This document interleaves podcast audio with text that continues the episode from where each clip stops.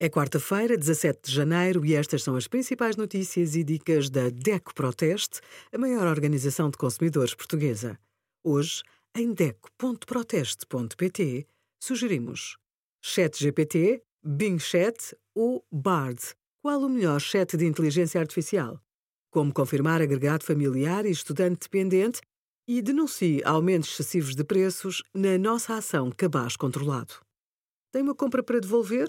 Os comerciantes não são obrigados a aceitar trocas ou devoluções dos produtos comprados nos estabelecimentos físicos. Antes de comprar, confirme se é possível fazer a troca ou a devolução e até quando. Ao aceitar a devolução do bem, os comerciantes podem impor determinadas condições. Por exemplo, a devolução mediante um cartão de oferta. Para as compras online, não existem restrições à devolução, exceto nas situações de produtos personalizados, por exemplo. Tem 14 dias seguidos, a contar do momento em que a encomenda chegou à sua casa, para a devolver. Alguns sites aceitam prazos mais longos. Obrigada por acompanhar a DECO Proteste, a contribuir para consumidores mais informados, participativos e exigentes. Visite o nosso site em deco.proteste.pt.